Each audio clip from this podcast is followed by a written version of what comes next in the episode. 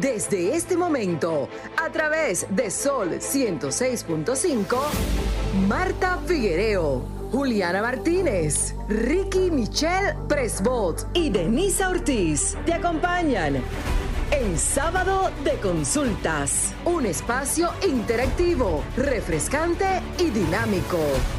Ahora en Sábado de Consultas, por Sol 106.5, la más interactiva.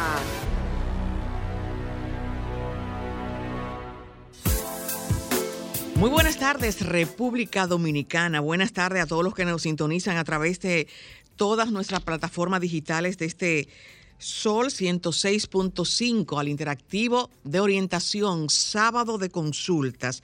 Hoy un día especial, me han dejado un poquito sola, pero eh, trataremos de llevarle un contenido sumamente interesante. Eh, feliz almuerzo a los que en este momento están disfrutando y a los que están reposando también. Eh, feliz almuerzo que siempre, como cada sábado, están de una a dos de la tarde. Eh, como cada sábado, con un contenido sin desperdicio, donde con la experta que nos acompaña podrán planificar sus próximas estrategias o proyectar su 2023. Y si en este 2022, a esta fecha, diciembre 3, no han podido cumplir lo que tenían pautado para este año, también nuestra experta le ayudará a cómo hacerlo y a no sentirse frustrado, porque muchas veces nos faltan herramientas para poder eh, hacer cosas y como había dicho antes, los expertos están para ayudarnos.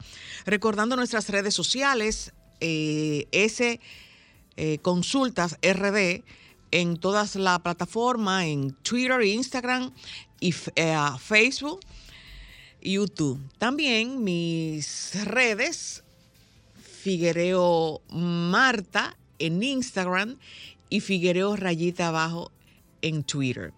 No sé si tenemos eh, la conexión de nuestro compañero Ricky Michel. No lo tenemos.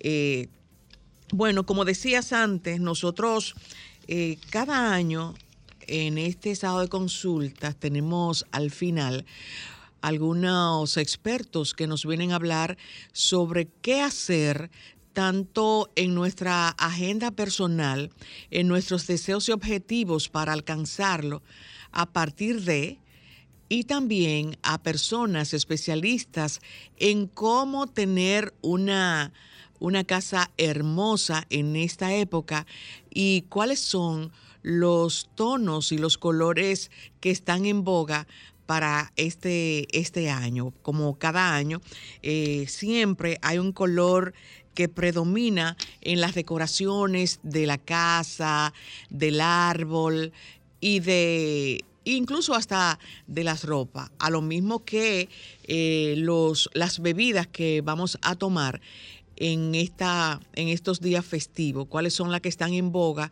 y qué eh, pega con cada almuerzo, con cada cena, con cada comida. Así es que estén pendientes para que no se pierdan todos estos tips que tendremos hoy en sábado de consultas. Nosotros cada semana tenemos una, una reflexión o una mirada de lo que ha acontecido durante la semana o durante el mes o algunos temas que son de vital importancia para llevarle informaciones a cada uno de ustedes, nuestros oyentes.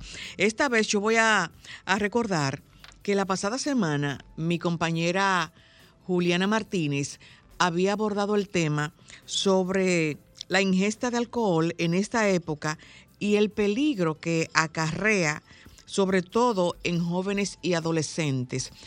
Juliana este, esbozó unas estadísticas y unas explicaciones tan bien formuladas que me llamó la atención y de hecho quise añadir otras cosas que también es de sumo interés para nosotros los padres, los padres que tenemos hijos jóvenes y los padres que tienen hijos adolescentes, y de hecho hasta muchos adultos. Juliana decía que la, hablaba sobre las causas y los indicadores y consecuencias Eh, y dentro de esos indicadores sobre el alcoholismo están la genética, factores personales, autoestima baja, familias disfuncionales, factores psicológicos, etc. Y las consecuencias de tener un familiar eh, alcohólico están los homicidios, los accidentes de tránsito, también accidentes cardiovasculares, eh, los suicidios, eh, pero no solo, como yo decía, podremos hablar del alcohol. También hay otras dos actividades que están en boga y que realizan eh, muchos jóvenes y adultos y de hecho están prácticamente eh, avalados o no hay restricción para tener un negocio de eso. Es el vapeo y la juca. De hecho, hay lugares, discotecas donde hay espacio para usted preparar su juca y, y tener esa actividad.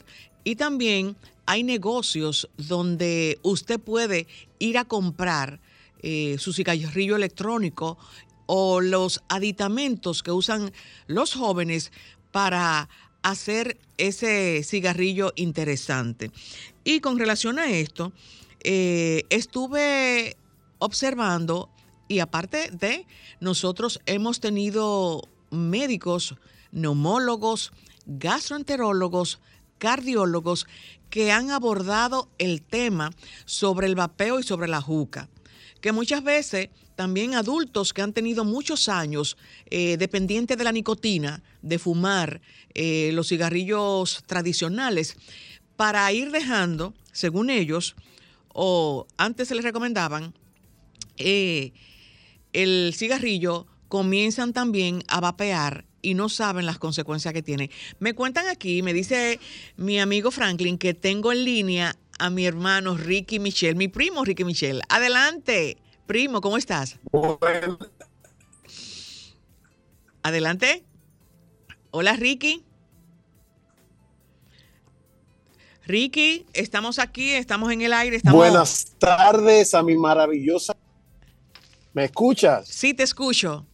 Marta si se escucha un poco cortado, puede moverte un poco, está al volante, o parcarte para escucharte mejor. ¿Me escuchas ahora? Ahora sí. Buenas tardes a Marta, mi querida prima, y a toda la audiencia de este maravilloso programa. Estamos, estoy sumamente emocionado de estar participando contigo y poder compartir esta hora o cuasi hora de comunicación efectiva. Me encanta el tema de la planificación estratégica y las perspectivas de, lo que será este 2023 para toda nuestra audiencia y que, y que de alguna manera puedan diseñar sus estrategias para el 2023 en lo laboral, en lo personal, en las dinámicas de productividad. Y quisiera introducir mi, mi participación a propósito de estrategia y de tendencias, como siempre se hace en sábado de consultas. Correcto. Y es con lo que está ocurriendo, Marta, en torno a la banca digital. Mira, República Dominicana eh, por primera vez ha, ha, decidido y se está logrando romper con la banca tradicional y en lo que ha sido el último trimestre del año, los dos bancos más importantes de la República Dominicana, dígase Banco de Reservas y Banco Popular, han replanteado y han lanzado aplicativos en el caso del Banco de Reserva como mío que es, es una iniciativa de banca digital, de cartera electrónica, de multiservicios, o como le dicen, multigavetas, y el Banco Popular con su proyecto eh, hijo, con su proyecto primo, que se llama Quick, que es un banco digital formalmente, en lo que le llaman el nuevo banco, donde tú puedes portar un banco en tu dispositivo inteligente sin necesidad de hacer filas, sin necesidad de trasladarte a una sucursal.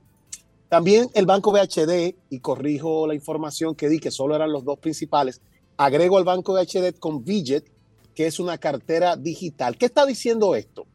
Que República Dominicana iniciará el ciclo 2023 con una tendencia hacia la banca abierta, el Open Banking, y es una gran oportunidad para aquellos emprendedores, para aquellas hombres, aquellas mujeres y hombres de negocio que deciden emprender, pero que no tienen la estructura financiera que tradicionalmente se demandaba para acreditarse en un banco y que hoy con la banca abierta tienen una oportunidad de una plataforma financiera amigable, abierta y que les va a permitir escalar en sus modelos que hoy son informales y los van a llevar a una oportunidad de formalizar su modelo de negocio.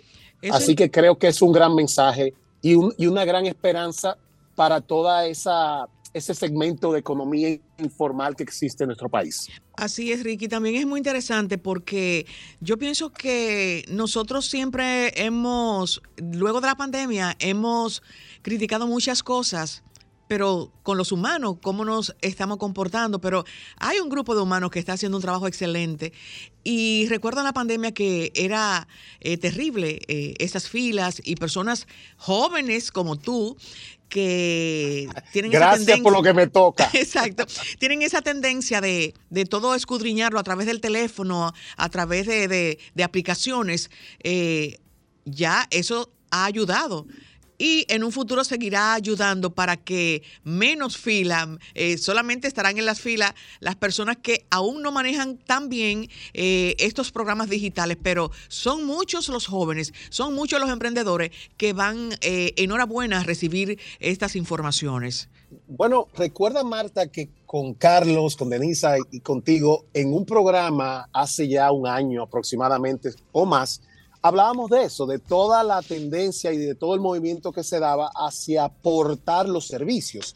Y en este caso, República Dominicana, o sea, nuestro mercado nos, ha, nos ha dejado como buen beneficio la pandemia que se portan muchos servicios en dispositivos electrónicos. Ya la banca ha decidido participar en este océano azul de oportunidades y ha dado un paso cuantitativo y cualitativo importantísimo que va a permitir, como te digo, Marta, y va a dar un dinamismo económico, Marta, y a nuestra eh, audiencia que, que escuche muy bien, va a generar beneficios y proyectos colaterales que van a surgir a partir de este movimiento de no banco, como le llaman, open banking, como le dicen en los países de habla inglesa, pero que al final, como todo, agrega valor a la sociedad. Excelente, excelente mirada, Ricky, muy buena. Y como yo, eh, terminando con relación al alcohol eh, y al vapeo, la Sociedad eh, del Corazón habla con relación a los problemas de que los jóvenes y las personas que vapean, los problemas cardiovasculares, los problemas de salud pulmonar. Así es que es importante que nosotros, los padres, llevemos ese mensaje a nuestros hijos y que también ellos entiendan que es por su bien, que no es eh, la moda muchas veces sí incomoda, porque hay un refrán que dice que la moda no, la moda no incomoda, pero sí muchas veces incomoda y e incomoda de una forma muy fea. Ricky, no te había preguntado tus redes, que me encanta escucharte. Tú sabes que yo soy del, blog de Elon Musk, que lo, lo, ha, lo ha reestructurado. Ah, yo siempre estoy en Twitter como Michelle underscore ah. Ricky. y en LinkedIn estoy como Ricky Michelle. Marta, quería sobre tu comentario eh, aportar un, pequeño valor que, he visto, sobre todo el vapeo, los Vipers y todos estos cigarros electrónicos. Y es que la Asociación Mundial, que ya existe, hay una asociación, como dicen, para todo, pero hay una Asociación Mundial de, del, del cardio de los ejercicios cardiovasculares vasculares, y están planteando que hay un impacto que reduce, oye bien, escuchen bien, que reduce más de un 35% tu capacidad de, de ejercitarte en cardio a partir del uso de estos cigarros, cigarrillos electrónicos. Es un mensaje a la juventud de que deben revisar muy bien esta tendencia que has planteado de del consumo de estos cigarros electrónicos, porque la verdad que tiene un impacto horrible en la salud personal del ciudadano que está consumiendo este tipo de productos. Así es, Ricky. No te vayas porque quiero que tú presentes a, una, a, nuestra experta en, en, el tema que hablamos con relación a las proyecciones que tendremos para el 2021, cuáles son los tips que ella nos da. Vamos a una pausa, Franklin. Retornamos a este sábado de consultas. Eh, Ricky. Aquí estamos, querida prima. Eh, primo, presente a la doctora. Bueno, más que una presentación, yo diría que es la introducción a la senior comunicadora de esta plataforma de comunicación estratégica, una de las fundadoras de este proyecto. Mi, aunque ella quiere negarlo, mi permanente representante, y no expliquemos el porqué de eso. Es un honor presentar a una verdadera consultora que por más decirle que, que en mi iniciativa privada nos ha apoyado, nos ha ayudado a hacer una mejor marca, una mejor empresa, la doctora Mildred Charlotte y Michelle, porque ya le di el apellido también, es, es, nuestra. Bienvenida, Mildred, a esta tu casa, que es tu programa. Aquí, aquí el extraño soy yo. Exactamente. Mildred Elizabeth Charlotte Beltré. Hermana, hermana, estos micrófonos son suyos. La verdad que siento que en ese espacio, en Sabor de Consulta, está mi ADN, porque ese espacio pues surgió, creció y, y, cada, cada miembro del equipo que se iba integrando, pues formamos una hermandad. Ahí que, a diferencia de ustedes son primos, no sé, yo soy hermana de los dos. Sí, así es. así es, así es. Eh, y en el caso de Juliana, bueno, pues es una hija afectiva de corazón que me siento sumamente orgullosa de ver cómo se, se ha sumado a este equipo y ha aportado desde su juventud y esa juventud basada con, con esa profundidad que me encanta y me siento en casa realmente. Lo sabemos, lo sabemos, Mildred, y nosotros estamos contentísimos y recordarles a nuestro público, fundadora de Sado de Consultas, no solamente aquí en estas cabinas de sol, sino en otras cabinas.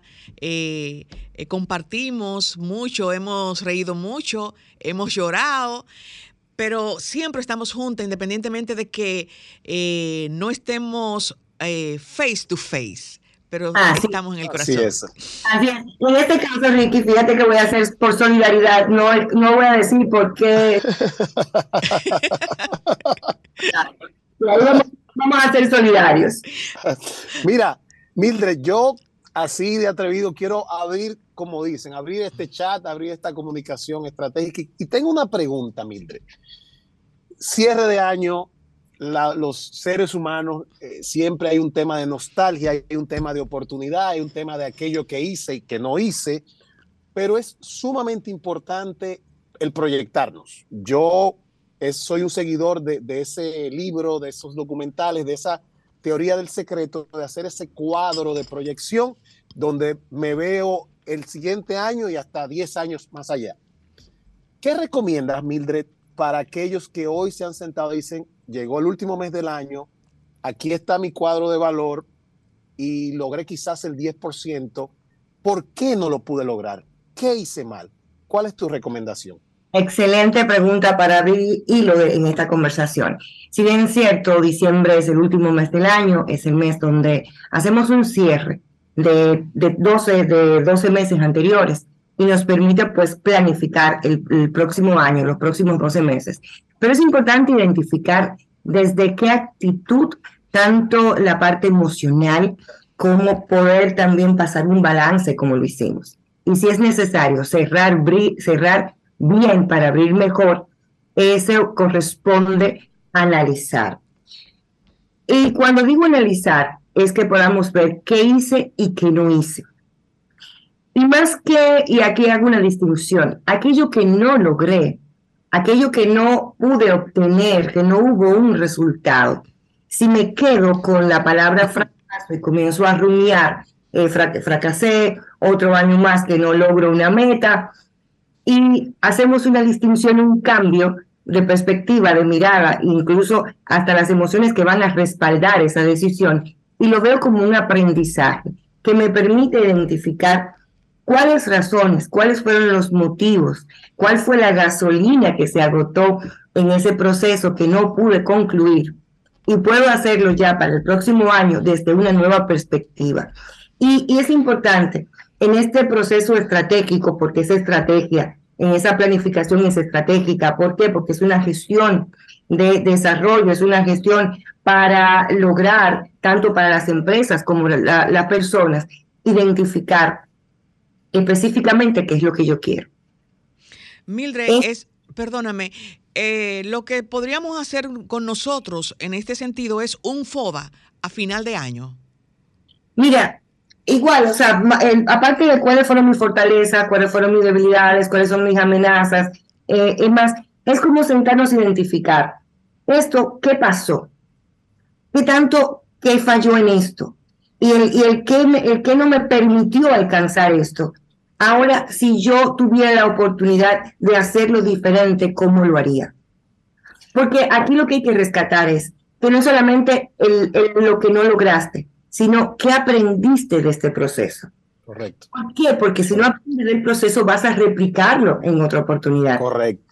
Mildred, excelente. Ese, ese aprendizaje, ese retorno, el, valor que me dio, me da la experiencia. Pero yo te pregunto, pero es que Ricky no sabe cómo hacer un plan de proyección, cómo proyectarse, cómo, cómo hacer una agenda de vida. ¿Qué se hace con Ricky que no conoce cómo hacerlo, que va a partir de cero y necesita una primera versión? ¿Cómo podemos, cómo puede esa primera iniciativa, cómo hago mi primer plan estratégico de cara a un próximo año? Lo importante, por ejemplo, yo te diría de entrar, hacerte acompañar por un coach pero muchas veces las personas pues no están, no están en, esa, en esa capacidad o muchas veces desconocen el tema de la importancia de un coach que les acompañe. Un coach no es un psicólogo y siempre hago esta distinción, me voy a romar dos segundos en esto. Un coach es alguien que te acompaña a dar un paso de un punto A a un punto B. Desde la misma terminología, el coach habla de un coachee o de un cliente. Un psicólogo, al igual que un especialista en salud como es un psiquiatra, habla de un paciente. El coach se enfoca mucho del presente al futuro, mientras que un psicólogo y un psiquiatra, por eso el diván del psiquiatra, se orienta mucho a qué pasó en el pasado, lo, lo que aconteció, lo que pasó. Entonces, si tienes la oportunidad, acompañarte de un profesional. Si no, ah, no tienes esas herramientas a mano, por ejemplo, voy a regalarte algo. En Internet vas a encontrar mucho, mucho material sobre los objetivos SMART que por sus siglas es, es inteligente, S-M-A-R-T, que te va a permitir desarrollar una serie de, en base a, tus objetivos y que, y que te va a nutrir de realidades. Cuando digo de, esa, de esos objetivos SMART, es que puedas elegir esos objetivos que sean específicos, que sean medibles, que sean alcanzables, que sean relevantes para ti y que tengan un tiempo, un tiempo en específico. Pero te reitero, siempre es importante acompañarte de un coach. El coach te va, va a través de las preguntas, a través de que son las herramientas básicas que el coach utiliza, a través de esas preguntas que van a identificarte. ¿Cuáles son esas creencias que están detrás de, ese, de esas razones por las cuales no hiciste los cambios? Porque no se hace porque no quiere. Muchas veces es que la persona está enganchada en un beneficio oculto que le deja no hacer un cambio. Pero también, Mildred, eh, ¿qué tips podría decírsela a una persona cuando hay factores externos para que tu proyección para el próximo año o los próximos meses no se dé? ¿Qué yo debo hacer? Porque yo tengo que prever eso. ¿Cómo lo hago? Importante, en, y, y, creo que ahorita mencionaba en la parte del COVID, cuando Ricky hablaba de los negocios. El mundo entero aprendió que hacemos una planificación, pero que a veces hay aspectos que están fuera de nuestras manos. El tema es qué haces con aquello que te pasa. ¿Qué haces con aquello que te pasa? Porque no hay variables que no las puedes controlar. Y, y si te mantienes, por ejemplo, con una resistencia a ese cambio, por ejemplo, cuando nos dijeron, yo recuerdo en ese marzo, que de un lunes nos dijeron ya el viernes todos en casa. Exacto. Así es. Así es. Una resistencia, o sea, nadie se planificó para eso. Así es, así es. Es correctísimo. Estamos viviendo ahora un mundo buca, un mundo que es, eh, que es volátil, que es incierto, y lo que tenemos es justamente que aprender a gerenciar este cambio. Mildred, eh, me hacen una pregunta a través de las redes y me, me dicen, o sea, cuando hago mi plan, ¿Debo hacer escenario A, B, C? ¿O debo hacer un plan lo suficientemente rígido que me obligue por un asunto disciplinado a cumplirlo? ¿Cuál de las dos alternativas? es una pregunta que nos hace el señor José Tejada, que está escuchando desde New Jersey, Jersey City. Hola. Excelente, Mildred. Antes de que conteste, sería bueno que vayamos a los teléfonos para que nuestros oyentes estén interesados en esta conversación y quieran hacer también su pregunta para cómo proyectarse para el próximo año. Adelante, Franklin. Comunícate 809-540-1065. 1-833-610-1065 desde los Estados Unidos. Sol 106.5, la más interactiva. y qué interesante que a través de esta magia de la tecnología podamos estar cerca, que nos permita eh, tener ese, ese acercamiento. José, hay una palabra que me llamó la atención, que fue rigidez. Cuando un plan se apoya y las estructuras que tiene son rígidas, pues al momento que se presenta un cambio, tanto, de tanto externo como puede ser el, caso del COVID o una situación ya un cambio económico, una crisis económica o ya en índole personal un tema de una enfermedad o una, o una situación ligada a la persona. Si se, si se basa en la rigidez, pudiera generar situaciones. ¿Qué es lo importante identificar? Planificar escenarios. Si esto pasa, ¿qué voy a hacer?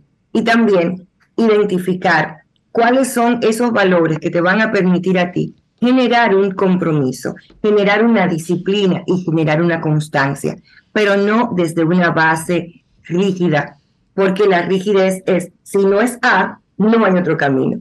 Y a veces se utiliza mucho decir, recuerda que hay un, plan A y un plan B. Pues buena noticia, tenemos un plan desde la A hasta la Z.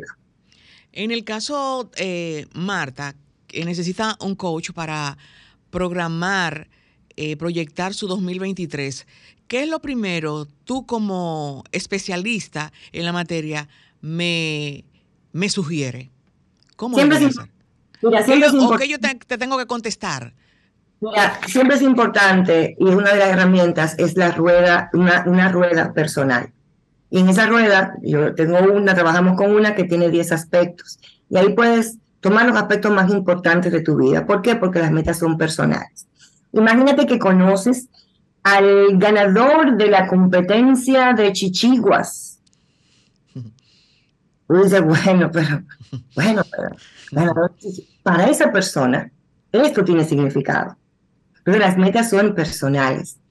Y identificar y en base a preguntas, después que tú haces un mapeo de tu vida, a tu área y tú dices en qué área estás. Mira, yo en el tema de salud estoy en el área 2.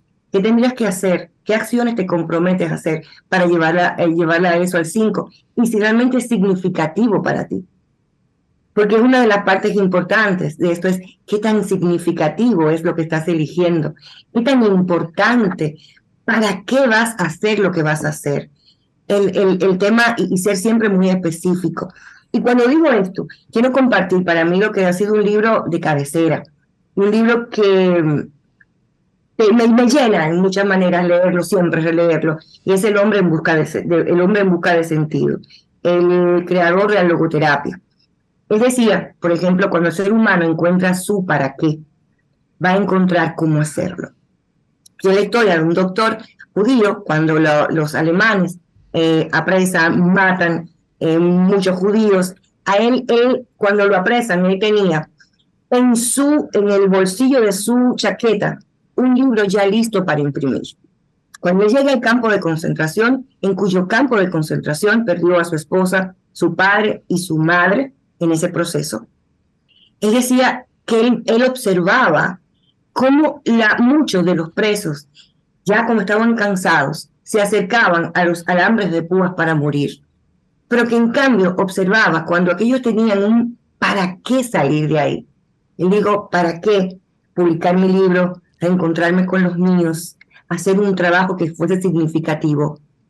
Ese para qué te va, va a ser tu gasolina, va a ser tu combustible. Las, las metas no pueden ser, por ejemplo, la meta de Ricky es la meta de Ricky. Necesariamente no es mi meta. Y ojo, aquí, aunque hemos hablado en muchos aspectos del tema personal, hablemos ahora del tema organizacional. Aquí tienes una organización que no importa el tamaño si es de 2, de 10, de 15, sino es cómo tú la quieres ver, hasta dónde quieres llegar. Es cómo tú compartes ese propósito a, todo, a todos y cada uno de los miembros de la organización. Porque en muchos casos las organizaciones fracasan porque la meta y el propósito están en la cabeza, pero si no es capaz de comunicarla de manera estratégica. Y cuando digo comunicarla, es no solo te fijes en la tarea, sino que en eso que tú esperas, sino también enfócate en las personas. Mildred, ahí mismo, ahí mismo tengo una pregunta porque me interesa y es sobre lo que va mi pregunta. Has tocado excelentemente la parte personal, ya estamos en la parte eh, corporativa, empresarial. Esa era la pregunta que tengo. En mi proyección como, como ser independiente, Ricky la persona, pero Ricky el microempresario, ¿debo hacer un solo plan que vincule ambas variables o debo segmentar mi proyección como Ricky el ser humano desde la perspectiva humana y Ricky el microempresario desde la perspectiva del microempresario. Ambos planes van a ser diferentes, pero van a tener un elemento común que es Ricky. Entonces, y ahí me, eh, aprovecho para compartirte algo. Hacer un mapeo axiológico. ¿Cuáles son los valores de Ricky que también están conectados con el valor de tu organización? Correcto. Y esos valores no son similares va a producirse un quiebre. Imagínate, Ricky, que una persona trabaje en una organización y le digan ahora, hay que, vamos a tener, necesitamos material. Contacta a X empresas que son pequeños empresarios y le vas a comprar todo lo que tiene. Esa persona es el encargado de pagar. Dile que tú le vas a pagar a 30 días. ¿Qué hacen esos microempresarios? Comienzan a buscar incluso hasta dinero en banco prestado para hacer frente a ese compromiso. Pero ¿qué sucede? la, empresa sabe, el dueño de la empresa sabe que no se va a pagar en 90 días, que se va a pagar en 120 días si acaso.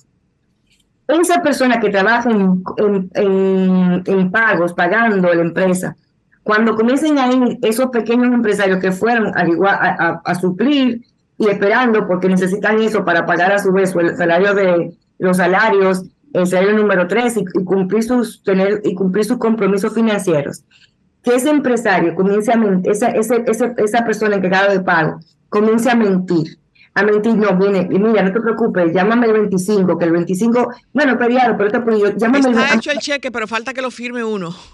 El cheque está arriba. Que los valores de ese colaborador, que si son de honestidad, de verdad, si son los valores que tienen que ver con el valor de la palabra, puede durar tres años trabajando ahí y va a terminar con una gastritis, va a terminar con varias, con asma, va a terminar porque va a somatizar sus valores que no están contestes con eso. Y los valores no son los que las personas escriben, que son lindísimos, me encanta ir a las organizaciones, honestidad, compromiso, no, los valores son lo que se viven cada día en la cultura, lo que se viven cada día, el día a día en la organización. Entonces, el plan personal tiene que estar alineado al plan organizacional. Decía que es importante. Aquellas personas que tienen empresas, proyectos, comuníquensele, comuníquenlo a, a sus colaboradores, pero no desde la, imposición. Comuníquenlo a través de la inspiración. Saber que la empresa es una especie de rompecabezas. Sin tu colaboración, sin tu, eh, eh, tu, tu, tu, pasión por lo que haces, eh, no estaría completo y el colaborador también va a una parte. Es que aquel colaborador que no es capaz de entender que con su labor es capaz de marcar la diferencia, tiene que recordar que la persona que, es, que no marca la diferencia fácilmente es intercambiable. Y precisamente esa pregunta que hace Ricky con relación a lo personal y a, y, a su empresa, en muchas empresas eh, que solamente me quedó esta palabra, están por el por qué, no el para qué. ¿Cómo se trabaja esa empresa?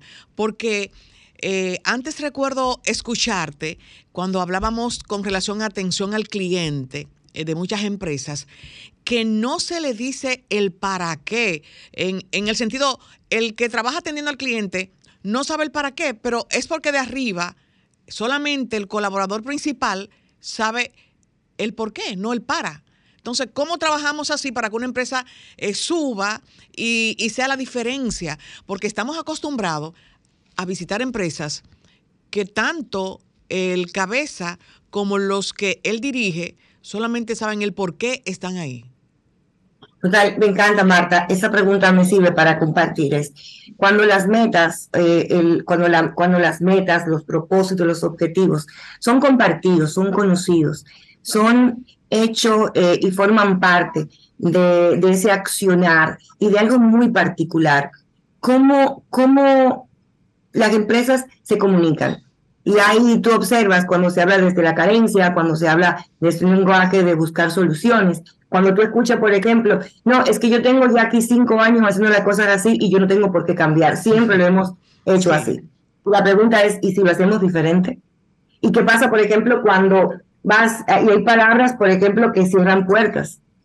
Mire, eh, va, va con una necesidad. Ay, mire, la verdad es que esto no es mi departamento. A mí yo solamente trabajo en contabilidad. Si usted vaya, o sea, eh, o eso a mí no me compete, o, o, ese, ese colaborador, y por eso es necesario que los líderes de las organizaciones comiencen a ver, a tener una mirada, a observar y de manera muy particular a escuchar a sus colaboradores. Si bien es cierto que hay personas que hay ciclos también de personas que cumplen ciclos en las organizaciones. Porque ¿cuánto te cuesta a ti desvincular a un colaborador? Y pero pregúntate, ¿cuánto te cuesta un colaborador que no está lo suficientemente motivado o integrado? Así que te hace, sí. renuncia silenciosa. Que te hace, por ejemplo, que comienza y no es capaz de, de, de, de dar no la milla extra, no, te cumple un horario hora silla y ya, y ya, o sea, no sé más, o sea, nada que sea esa, esa parte. Entonces, los recursos sí son, sí, con una intervención, son recuperables, pero siempre es importante recordar esto. Las, los objetivos y el propósito, el para qué estás donde estás, ha de ser comunicado. Y es tan importante tener metas, porque no es solamente por aquello de que tengo una meta, no, es que una meta te da la oportunidad de tú encontrarle significado, tanto en la parte personal como en, la, en, la, en lo que tiene que ver en la organización. Tiene, te da incluso una dirección. Cuando lo que haces no tiene un sentido ni un propósito, yo leí una vez en una organización que amo porque admiro mucho que cuando la persona pues comienza a trabajar en base a, la, a, a lo que supone, el que supone pierde por obligación. ¿Te suena? me suena, me suena muy familiar ese, ese concepto. Me suena muy familiar. Mira, Mildred, otra pregunta que tengo que me llega del señor César Cabrera de Santiago. Pregunta, Mildred, en el escenario que estoy diseñando mi plan, ¿debo ser sobreoptimista para lograr aquel sueño que siempre he tenido o debo ser el, perfil conservador y que todo lo que su suceda sobre esto de alguna manera sea un éxito acumulado? ¿Qué usted le respondería, doctora y sobre todo representante? Mira, óyeme, va, vamos a mantener el acuerdo decir de confidencialidad. De confidencialidad, César. Sí es importante tener sueños. Y los sueños, si se quiere, son una especie de gasolina porque son es esa, esa, esa parte que vas, después que tú haces la meta, el para qué, para qué es importante, para qué, y el sueño te brinda una especie de, de impulso, pero las metas no pueden ser solo sueños, porque los sueños, no solamente el sueño, sino lo alimentas de una acción, de una tarea que te, que te haga mover, se va a quedar ahí. Pero al mismo tiempo, también pasa que si planificas tanto, te puede dar una parálisis por planificación. Y digas, tengo que tener todos y cada uno de estos cabos atados para poder iniciar este proceso. Entonces, ha de ser esa mezcla perfecta, que ese sueño cada día en la mañana encuentres la motivación, que es importante. Pero ojo, creo que vivimos en una cultura donde siento por momentos que hemos sobreestimado la motivación motivación. Sin disciplina, motivación, sin compromiso, se queda tan solo en hermosas palabras de declaración. Así es. Entonces, César, eh, un abrazo desde acá también. Mildred, yo eh, te pregunto, no, eh, en las empresas del Estado, ¿podría necesitarse o tienen un coach o trabajan este tipo de proyecciones de FODA a final de año para saber cómo se van a enfrentar en los próximos años, en el año siguiente? Porque hay quejas, independientemente de, de que hay muchas que sí trabajan como debe ser, pero no tienen un coach. Es importante destacar que muchas organizaciones ya a nivel eh, público están contratando, de hecho yo he servido y sirvo em, y agradezco esa oportunidad para acompañar. Y eso habla, generalmente cuando las cabezas piensan en un coach organizacional, un coach ejecutivo, y en mi caso, que tuve la, he tenido la gran bendición también de formarme como coach político, me permite dar, dar un acompañamiento. Y lo hacen y hablan mucho de la, de la visión del líder, porque el hecho de que estés nombrado en un lugar, el hecho de que ocupes espacio o compartas espacio físico con alguien, no te hace que formes parte de un equipo. Y sin equipo de trabajo, sin equipo en organización, no hay productividad. Los equipos necesitan estar comprometidos. Los equipos necesitan establecer esos mecanismos de comunicación. Necesitan tener ese sueño que decía César, eh, tener ese sueño compartido, ser conocido, pero al mismo tiempo también necesitan las acciones específicas. Uno de los momentos más tediosos en las organizaciones, tanto públicas como privadas, es el tema de la planificación, los famosos POR. Y siempre es importante identificar cuáles son las emociones que hay detrás de. ¿Por qué? Porque nosotros por, por cultura heredada no somos muy dados a planificar. Y cuando no planificamos, lo único que se planifica es el fracaso. Recuerden, único que no se planifica, cuando no se planifica, lo único que planificamos es el fracaso. Mildred, eh, viendo ya la parte estratégica y la última de mi parte para no saturarte, porque verdad, podemos darle paso a, los demás, pero viendo la parte ya de planificación estratégica, ¿cuándo debo revisar esa proyección que hice para el siguiente año, ese plan estratégico personal, empresarial, mixto? ¿Cuándo debo revisar, hacer ese famoso corte para ver cómo vamos? Es sumamente importante que cuando hagas tus metas también puedas identificar cuáles son esos indicadores que de, avance. Por ejemplo, si hay una meta que es de ahorrar eh, 600 mil pesos y haces un corte a los dos meses y ves que tienes cero pesos ahorrado, ahí es un, en ese corte es un llamado de alerta a, ver, a, sin cambiar la meta, a ver qué tipo de estrategia estás utilizando. Correcto. Y cambiar. Entonces, los cortes son necesarios. Es una planificación anual mínimo, mínimo, trimestral hay que revisar. Correcto. Sí, sí. Ya a la, a la última parte, oh, ¿y cómo, cómo yo no identifiqué aquí, no he hecho nada, me quedo en, la, la, báscula, estoy muy igual? Entonces, es importante hacer esos cortes, ver, eh, depende, de, por ejemplo, de la periodicidad de la meta. Si es una meta de tres meses, es importante que el primer mes hagas un corte. Y antes de iniciar, puedas identificar cuáles son esos indicadores que te van a decir que, de, eh, se han avanzado y en qué dirección estás.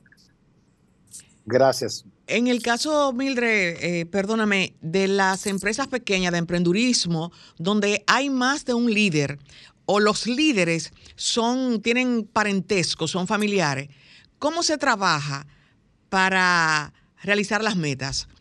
Cuando no todos tienen la misma visión de lo que tienen que hacer en esa empresa. Imagínate si no tienen la misma visión, ¿qué va a pasar? Tampoco tienen las metas comunes. Entonces, en este caso, podemos tener podemos tener diferentes formas de ver las cosas. Por ejemplo, se da mucho en las empresas familiares que los papás tienen, por ejemplo, eh, esa visión quizás eh, de ser más tradicionales, los hijos son más innovadores, pero es necesario buscar un punto medio. Porque para lograr la integración de, esa, de esas dos visiones que pueden ser diametralmente opuestas, yo siempre sugiero que salga, que eh, tener en una sesión de trabajo que se acompaña y ahí el, coach lo único que pone son los temas y, entra y sale en la conversación y genera algo importante que es lo que tiene que ver con generar esas discusiones y sacar y dejar de tenerle miedo al conflicto. El conflicto, cuando es bien manejado, eh, me, explico, cuando el conflicto se hace para y solamente centrado en una situación y lo que se busca son correctivos y soluciones es beneficioso. La ausencia de, la ausencia de conflicto, eso de que siempre todos estamos de acuerdo de que nunca hay divergencia o, o hay una forma de ver la vida, sencillamente lo que se está eh, es una de las disfunciones de los equipos de trabajo y en las, en las organizaciones.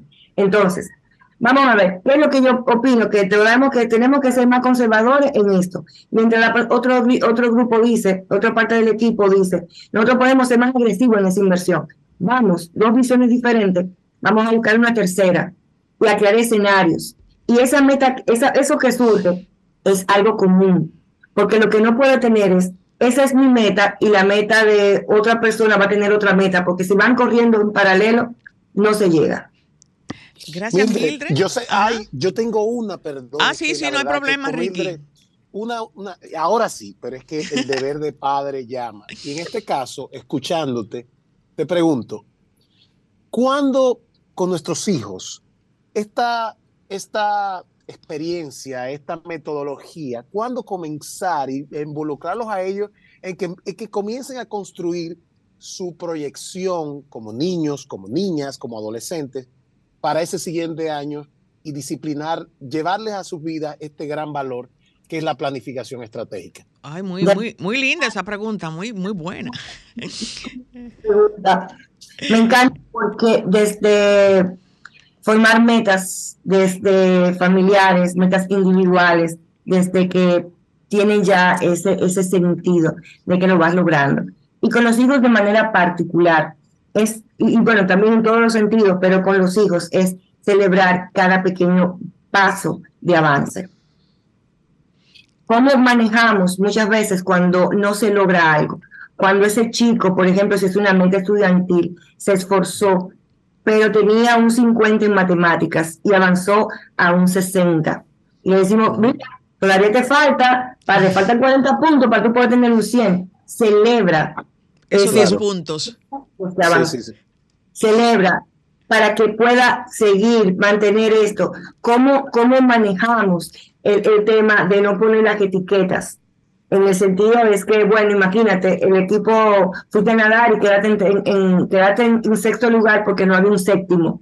Entonces, ¿cómo a través de, sin crearle, eh, o sea, siempre ver la, acción-resultado, sin crearle un, realismo mágico o una, porque hay que enseñar también a los hijos que hay, que se, que se cometen errores, que nos, nos, fallamos en algunas cosas, pero lo que hay que buscar en esto que aconteció, qué aprendizaje te llevas. ¿Qué aprendizaje te llevas?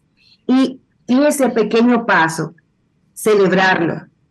Celebrarlo. Una celebración no necesariamente es comprar cosas. Una palabra de aliento. Incluso me lleva esto y, aprovecho para comenzar a identificar tanto en organización y lo importante en nuestra familia, cómo es ese lenguaje que cada persona tiene de mostrarle afecto. Quizás a un hijo tú ponerle una notita en un papelito, lo hiciste bien, sé que, sé que, sé que puedes, y para adelante, yo confío en ti. Tiene muchísimos, eh, muchos, mucho significado, ¿qué te costó? Cero pesos. Pero lo estás. Así es. Así es. Excelente, Mildred, excelente. Nos ha encantado todos estos tips, todas estas cosas y es bueno que nuestro público sepa eh, las redes de nuestra coach en Ejecutivo por Política y de Equipos. Eh, es bueno que hable de tus redes, Mildred.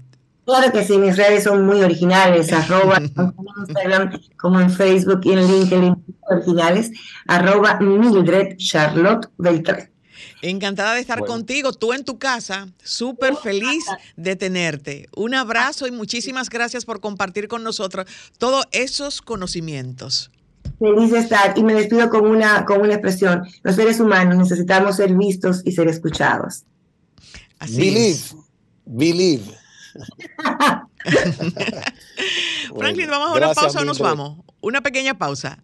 Pues entonces también, como Ricky se despidió, yo me despido de ustedes hasta el próximo sábado, donde tendremos otro interesante programa, donde con un contenido eh, exquisito como el que disfrutamos hoy. Así es que, hasta el próximo sábado.